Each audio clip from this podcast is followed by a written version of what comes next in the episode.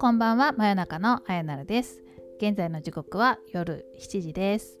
久しぶりに2日連続で収録をしております。このままねなんとなくこう習慣化していってくれるといいなと思っておりますがまあ無理なく撮りたいなって時にどんどん撮っていけたらいいかなと思います、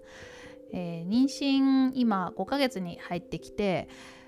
やっとちょっと安定期っぽくなってきたんですかね。なんかここ23日ですけれども今までと比べると急にすごく、えーと、体調が良くて、まあ、無理すると疲れちゃったりはもちろんするので無理しないようにはしているんですけれどもまあこうやってポッドキャストを撮るのもすごく楽しくできているので良かったなと思ってます。体調がいいうちにバンバン出していくので、えー、聞いてもらえたら嬉しいです。さて今日は YouTube について話したいと思います。まあ私はまあポッドキャストをガンガン聞いていて YouTube は今まではまあ見てるけどものすごく見てるっていうタイプでもなかったんですけれども妊娠してからもうとにかく何もできなくて ずっと横になっていることが多かったのででなんかスマホでなんかうんダラダラとスマホを眺めてるぐらいしかできなくてで最近やっと本を読んだりするぐらいの体調になってきたんですが、まあ、本読むのもつわりがひどい時は辛くてですね。でかといってもういっぱい寝てるから眠いわけでもないのでまあなんかぼーっと画面見て YouTube 楽しむみたいなのがすごくあの合っていてでまあそんな数ヶ月を過ごしていたのですごく YouTube でなんか新しい発掘がいろいろあって今日はその紹介をしていきたいなと思います。まあ、まずねそもそもね YouTube プレミアムってやつを初めて登録しました。で今まではなんかパソコンでたまに流すとか Apple TV で見るぐらいだったんで、まあ、Apple TV の時はちょっと CM が流れるのがやっぱめんどくさいなとか思っていたりはしたんですけれども、まあ、そんなにしょっちゅう見るわけじゃないしパソコンの時はもう拡張機能でアドブロック入れれば CM 流れないしでほぼ家にいるのでまああのスマホにダウンロードできるとかバックグラウンド再生とかそのプレミアムについてくるメリットっていうのは何も必要がない中であの生きていて なので全然そのそこにお金を払うメリットを感じていなかったんですけれどもまあこんだけ横になっててまあ動画見たいとかっていう状況になってるんだったら契約してみてもいいかなと思って、まあ、しかも最初3ヶ月無料なんですよね。なので今まだ無料期間を楽しんでいる感じなんですけれども。あそっか。ってことは、えっと、来月末まで無料だったんでちょうど2ヶ月ですね。たった2ヶ月であのプレミアムを登録してみた結果相当の番組数を 見ましたね。で大体まあ2倍速とかでバーって見てる感じなんですけれどもうんまあ、プレミアムやってみてやっぱいいですね。こう見ながらあちょっといいなと思いつつ、まあ、今聞き流す感じでいいやと思ったらなんか Twitter とかインスタとか見ててもそのままバックグラウンドで再生できるし、まあ、外は行かないのであのダウンロードとかは使ってないですけれどももうその CM が出ないっていうのとバックグラウンド再生できるっていうのだけでもうかなりメリットだなと今の私のライフスタイルに とってはメリットだなと 思います。で結果的に Apple TV の方であのまあ、リビングのテレビと接続してるんですけれどもそっちで見る時も CM が流れないしまあなんだかんだやっぱ便利だなと思って活用しております。まあ、ただどうだろうね無料期間終わった後継続するかはまだ考え中ですけれども。はい。まあそんなわけで、まあ、プレミアムの感想は一旦置いておいてですね、えー、本題に入りますとじゃあ何を見ていたのかっていうのを、えー、話していきたいなと思いますので、まあ、あの親切に概要欄にリンクを全部貼ったりはしないんで もうあの申し訳ないですけれども気になったのがあったら是非、えー、検索して、えー、見ていただけたら嬉しいですしあのもしもうすでに見てるよっていうのがあったら、えー、一緒に感想とか話し合えたらすごく嬉しいなと思います。はい、というわけで、えー、自分の今ハマっている YouTube をいろいろ紹介していこうかなと思います。今ちょっと登録チャンネルを見ながら話そうと思いますけれども全部で今ね60チャンネルぐらい登録してますねまあでも好きなアーティストとかあちょっとコミュニティ周りの関係のとかを抜かすとそうですね。ざっくりメインで紹介したいのは1020ぐらいになるのかなと思いますが、えー、ざっと目についたのからいきたいなと思います。はい、まあ、まずは以前からちらちら言っていたかなと思いますけれどももう一番大好きな毎日見てるのはクイズノックですね、まあ、毎日というかもう動画が上がってくるたびに見てます、えー、クイズノックは、まあ、基本東大生とか東大出身の人たちの集団で、まあ、テレビで東大王っていう番組があってそれに出てるようなことも出てるような人たちがメインっていう感じなのかな。ちょっとメンバーが違ったりはしますけれども、まあ、クイズノックっていう集団がいて、まあ、ひたすらすごい超天才というか頭のいい知識のある人たちがちょっと変わったクイズとかを解いてやっていく番組です。もうとにかく面白いです。まあなんかその こんなのもできちゃうのっていうのも面白いしその一問一問解いた後のどうでもいい雑学とか知識の紹介とかが すごいレベルが高すぎてもう見てるだけで面白いしあとなんかメンバーがみんな仲いいのでなんか見てるうちにこうメンバーにすごい愛着が湧いてくるっていうのもありますね。でまあ、えーと、テレビとかにもよく出られているそうですが伊沢拓司さんっていうのが、まあ、クイズノックの代表であの芸能人としてもまあ活躍されていてもうめちゃくちゃね彼はかっこいいですね頭もいいしなんかこう引っ張っていく力とか雰囲気とか、まあ、いろんなこと達観してる感じとかすごい大好きであの、まあ、彼を応援しつつ、まあ、みんなの、まあ、全体の感じもすごく好きで、えー、いつも見ております。でそこに付随してなんか彼らがゲームやってるゲームナックとかあのサブチャンネルのクイズの会議中とか、まあ、一通り登録してるのでまあ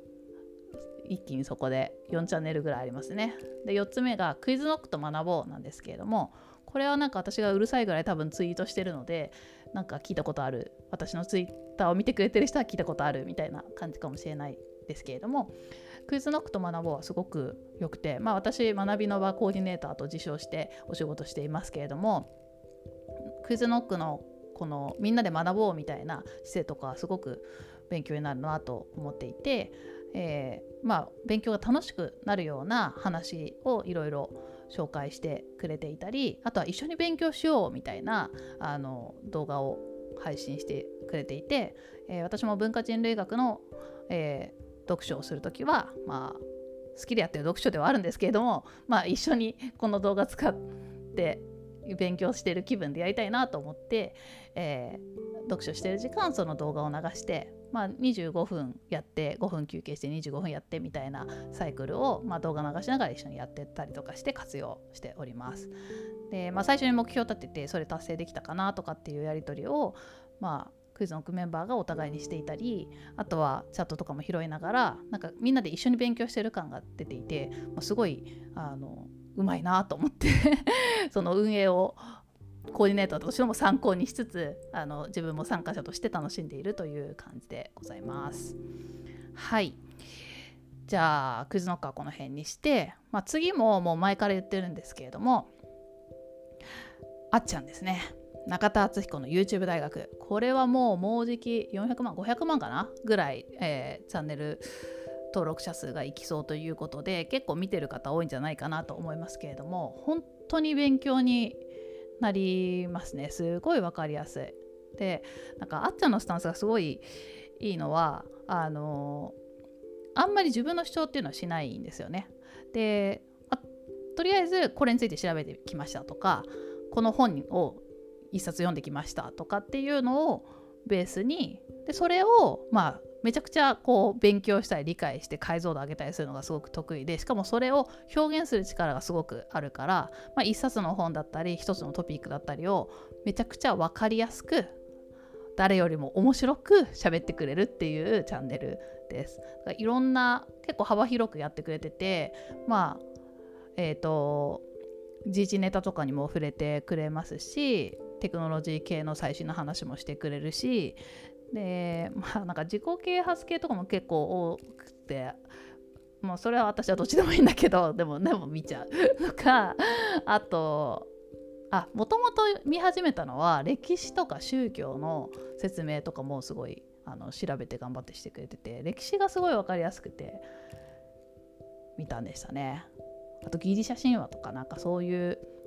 うん、ギリシャ神話とか古事記とかそういうのも何回かにわたって説明してくれたり結構幅広くやってくれるのでいろんな知識をすごくコンパクトに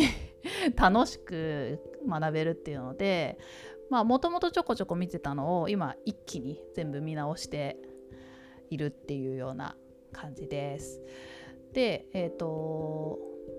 まあ、これも付随してあっちゃんのサブチャンネルひたすらなんかただ一人であの喋ってるだけ。これがまたね YouTube 大学とちょっとテンションが違くて落ち着いてるのがねすごくいいんだけど最近だとあっちゃんの子育ての方針とかまあえっ、ー、と最近シンガポールに移住したのでシンガポールに移住して子どもインターナショナルスクールに通わせてみどうとかっていう話が聞けたりまああとは芸能界とか YouTube との違いとかあっちゃんがどういうふうに見ているかみたいな分析が結構面白かったりとか、まあ、ただただあっちゃんの趣味の話をしていたりとかああとオンラインサロンの話をしてて、まあ、その辺も私もコミュニティマネジメント的なことをやってるのでそこは参考になったりするなというのも面白かったり、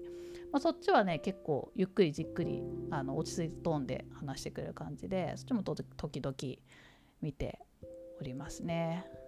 でなんかそっから派生していろいろねあの なんだろうあでも登録はしたり私結構整理は一応ね60もあるけど一応ちょこちょこバーって登録して見ないなと思ったら外したりしてるので今登録に入ってるか分かんないけど、まあ、やっぱりオリラジのあの相方の藤森慎吾さんのチャンネルとかあとカジサックさんのチャンネルとかまああのその世代のお笑い系の皆さん結構好きなのであでも今登録してないかな でもちょこちょこその辺もあのおすすめに出てくると見たりしております。でえっとあっちゃんのあのチャンネルに行くと再生リストが分かれていてその歴史系の話だったら歴史系をまとめた再生リストとか、えー、と人間関係とかもあったかな人間関係の悩みとかの、まあ、自己啓発系をまとめたリストとかなんかリストが分かれてるんですね。でその中で社会時事っていうのが一番面白いというか自分が興味があったのでまずそこから見たんですよ。で再生リストだともう再生した時にもうずっと上から順番にやってくれるのでしかもちゃんと上からね前編後編前編後編で最新の一番上に来るような感じであのこっちの気持ちをね分かった再生リストの作り方をしてくれてて結構ね他のチャンネルだとそうじゃなくていちいちなんかこう戻ったりして大変だったりするんですけどまあまあそれはさておき、えー、社会時事のあの再生リストをまず見たんですね。ちなみに全部で135本とかあったんですけど もうひたすらそればっか見てた時期があってでそしたらなんと政治にはまりました。今まで正直なんか政治とかそんなに興味がなかったんですけどあっちゃんもそうででそれをこう頑張って勉強して分かりやすく説明してくれたりしてでちょうどこの間参院選とかもあったりしてで、まあ、選挙とかもそんなに私今までまあね恥ずかしい話かもしれないですけれども積極的に行ったりとかしてなかったんですけど今回は行って。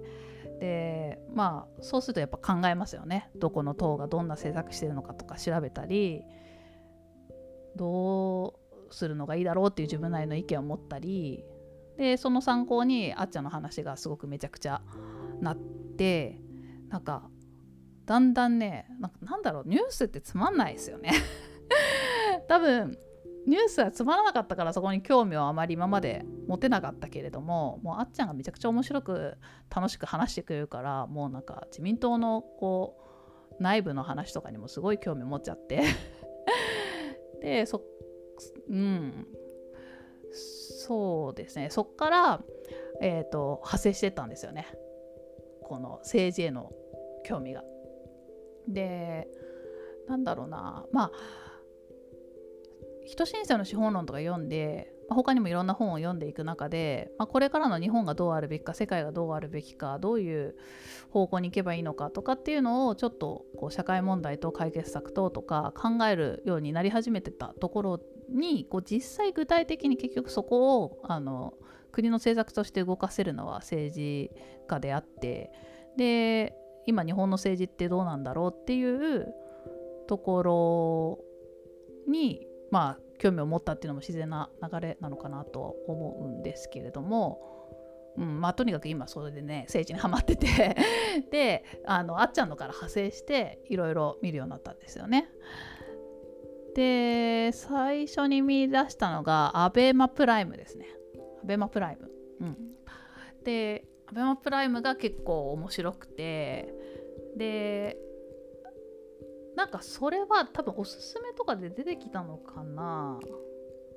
何だったかな。なんでおすすめで出てきたんだろう。でも最初に見た動画がベーシックインカムについてだってことはすごく覚えていてもしかしたらそれをなんかツイッターとかでつぶやいていたからおすすめで出てきたのかな。怖いなレコメンデーションシステム。まああのー、読んでる本とか、まあ、ブルシットジョブとか読んだりしてる中でベーシックインカムの話とか出てきて、まあ、ベーシックインカムっていう考え方私は結構いいなと思っていてで実際どうなのみたいなところを話してる動画をたまたま ABEMA プライムで見つけてでそこでひろゆきを初めて見てあこれがひろゆき？なんかひろゆきってよく聞くけどあのなんかなんだろうな。なんか多分そういうああいう感情の人嫌いって勝手に思ってて全然見たことなかったのに。で見たらすげえまともなこと言っててえひろゆきいいじゃんってなって。で、えー、あとそこで一緒に出てきたのが成田悠介さんでこれは、えっと、先日あの別のポッドキャストブックテラスでももう猛烈な愛を語りましたけれどもそっから成田悠介さんにめちゃくちゃハマっちゃってで ABEMA プライム面白いなって言って結構見るようになってあとねそこのファシリテーションターの平石さんって人がもうめちゃくちゃファシリテーションうまくて結構殺伐とした意見がバーッと飛び交ってる中うまく切り込んで要約したりカットして次に振ったりみたいなことをされててでまあ自分もファシリテーションの仕事をよくするのですごいこの能力盗みたいというか憧れるみたいななかなかそういう人なんかここまで憧れたの久しぶりですね。まあ、すごいと思ってでそれを見てるのも楽しいしっていうのでアペマプライムは結構見てます。でそっからなんか成田悠輔さんにハマっちゃったというかなんかすごいすごいタイプの人を見つけてしまったみたいなことをツイッターでつぶやいたら竹竹さんだったと思うんですけれどもか最近話題ですよねって言ってあの日系テレ東大学とかも面白いですよみたいな感じで教えていただいてで日系テレ東大学はもっと面白くてもうめちゃくちゃ見てますね。でその中でリハックっていうひろゆきと成田悠介さん、まあ、ひろゆきさんもひろゆきもさんつけた方がいいですよね多分ね。あのなんかひろゆきひろゆきっていう感じになっちゃってるけどまあまあまあ、えーと、ひろゆきさんと成田さんが、えとゲストを迎えてあのどんどん切り込んでいくみたいな番組があってそれがねもうめちゃくちゃ面白くてまたねもう何個あったんだろうな。これも結構な数あったと思うんですけど再生リストで全部見てでも今もう次が早く出ないかとね常に待ってる状態ですね。なんかもうダラダラただ喋ってるだけのライブ配信とかもアーカイブ全部見ましたね。でそこも結構政治家を呼んであの各政党の方針を聞いたりとか、えーと、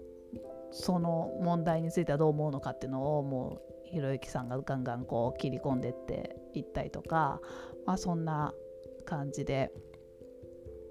やってる番組でもう日系テレ東大学は知らない方はとってもおすすめですその中でもリハックンっていうのとまったり深掘りっていう再生リストがおすすめです。な感じでね私再生リストをこうあの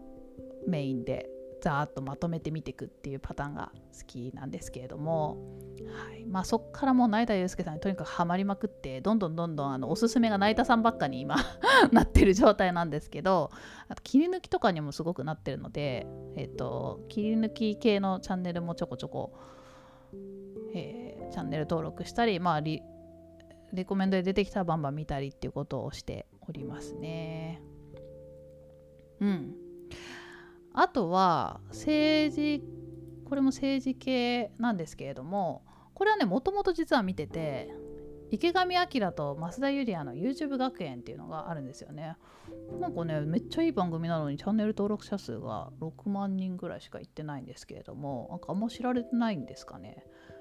なんかすごい YouTube っていう感じではないんですけどやっぱりあの池上彰さんのあのすごい分かりやすい説明でロシアの歴史の再生リストとかもう5回でめっちゃまとまって超分かりやすくておすすめですしまあ他にもそのいろんな分かりづらいあの問題を結構世界あこの相方の増田裕也さんっていうのが世界史の先生をやった後にキャスターかなんかになられた方でその彼女もいろんな知識があって説明がすごい上手でで池上さんのいろんな経験とかと交えながら2人で話してってくれるんですけどすごい勉強になっておすすめです。歴史もわかるし政治もわかるしみたいな感じですね。あとはたまにちょっと聞いてるのが古舘さん？古舘さんが始めた YouTube もえーと、なんかあっちゃんが紹介してたので聞き始めていてまあ政治について鋭い分析をしていてそれも面白いですね。政治うん社会情勢とかが多い多いかなウクライナ情勢とかの話してたりまあいろんなネタ喋ってますね。うんでもやっぱりねとにかくまあいろいろ見てるけどとにかくハマってんのはあの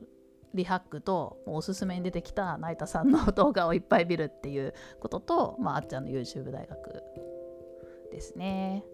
であともう一個全然違う角度から新しいチャンネル見つけちゃってこれはなんかほんとただのなんだろう癒し？そんな政治とかそういう勉強系でも何でもないんですけれども有林堂しか知らない世界っていう、まあ、有林堂っていうまあえっと、千葉東京、えっと、神奈川にしかない書店だったかな？のチャンネルがなぜかすごい面白くてでブッコロっていう着ぐるみがしゃべるスタイルなんですけどその着ぐるみの裏でブッコロー役をやってる人がまあどう考えても芸人の方で すっごい喋りがうまいんですよね。でなんかほわんとした、えー、岡崎さんっていうあの社員さんだったりとか、まあ、他にもなんかほわんとした人たちとか キャーって盛り上がってる人とかいろいろ出てくるんですけれどもその社員さんと2人で喋ってまあどんな会話もすごい面白く変えちゃうっていうのであと編集の技術もこれすごいなと思うんですけど1本がまあ10分以内に全部まとまっていてでなんかいろんな文房具を紹介したりなんか変わった文房具とかを紹介したり本屋なのに本の紹介がそんなにないんだけど まああの有林堂で今推してるものだったりなんかうんそれ以外のどうでもいいことだったりとかとにかくゆるく見れる感じでなんかえーと、主人からこれは紹介されたんだけどこんなの見つけたみたいな感じで見出したらハマっちゃってなんと全動画見ました。全部で多分100これも130本ぐらい出てると思うんですけどまあ短いのでもう一気に多分12週間ぐらいで全部見ちゃったっていう感じでしたね。はい、ちょっと有林堂しか知らない世界はおそらく知らない方が多いと思うのでぜひ見てみてください。はい。そんなどうかな。あとはあんまり見てないけどチャンネル登録されてるやつだと予備校のノリで学ぶ大学の数学物理。予備ノリですね。ちょっと数学物理は苦手なので、まあ、いつかじっくり見ようと思いながら全然見れてないんですけれども予備ノリさんはクイズノックメンバーとすごい仲良くて特に菅井さんと隣の研究室かなんかだったそうでゲストでたまに出てくるんですよね。コラボとかしたりしててそれが面白くてすごい説明その時の話し方とか分かりやすいしすごい好きです。でも動画はそんなに見れてないです。まあ、あとはたまにしか見てないけどあ毎週キングコングとかチャンネル登録されてる。あと m 1グランプリもまあ当日見るようかな。されてますね。あとは最近見れてないんですけれども京都大学のサイトとか東大のチャンネルとかも一応登録していて結構大学の講義が見れたりするので、まあ、じっくり勉強したいな時はいいかなと思いつつ、まあ、今ちょっと成田さん優勢になっちゃってる感じでございます。で、えーと、ちょっと子育て系のチャンネルもちょこちょこ見てはいてこれはなんか逆に詳しい方がいたら教えてほしいんですけれども、まあ、一応テイ先生は有名ですよねなんか勧められたというか話題によくなってるので、まあ、テイ先生はまあチラ見しましたあとは子育て勉強会てるチャンネルっていう人のも結構まとまっててよかったかな。あとなんか12人産んだ助産師久子の子育てチャンネルとか結構なんか不安が拭われてよかったりしましたけどまあこの辺は一応登録してて気になったキーワードだけチラ見してるぐらいでございます。なんかむしろ子育てチャンネルでとにかくこれがおすすめとかあったの本当に教えてもらいたいです。他はうーんそうですねあんまり最近見てないけど以前紹介したピヨピヨ速報とかまあ、あとはサラタメさんとか何か知りたいキーワード検索してまとめを見るって時にはすごくいいかな。株あ非株式会社いつかやるとかなんか歴史の説明が図解ですごい分かりやすかったりしたけど最近見れてないですね。古典ラジオも登録はしてるけど基本的にはポッドポッドキャストで聞いててあゆる言語学ラジオはうんと YouTube の方が結構文字が入ってて 文字テロップが入ってて分かりやすいかなと思って YouTube で見ることが多いかなと思います。あとは好きなアーティストがいっぱい登録されてますね。東京事変シナリンゴアジアカーフジェネレーション米津玄師。あ水曜日のカンパネラとか懐かしいなライブ行ったな。はい。そんな感じでございます。はい。まあ、60個全部は紹介しきれませんでしたが結構登録チャンネル見ながらあの最近ハマったのを中心に紹介してみました。もしよかったらあの気になるのあったらあの YouTube 上で検索してもらって、えー、見てみてください、えー、感想聞かせてください、えー、これ見てるよとか見たよとかあったら、え一緒に話せたら嬉しいなと思いますもう最近はねとにかくねもう横になってることが多くてずっと YouTube 見たりあとずっと Twitter 見てるんで何かあったら Twitter で絡んでもらえると嬉しいです。えー、ハッシュタグは真夜中のあえなるもしくは真夜なるでお願いします。はい、えー、それでは今日もたっぷりお話ししましたがもうなんか私台本全くなしで喋れるようになってきたわ。なんか台本見なきゃ喋れなかった時代が懐かしいですね。もうマシンガントークで、えー、一切編集なしでこのまま楽して配信しちゃおうかなと思います、えー、聞いてくれてありがとうございました。また次回。バイバーイ。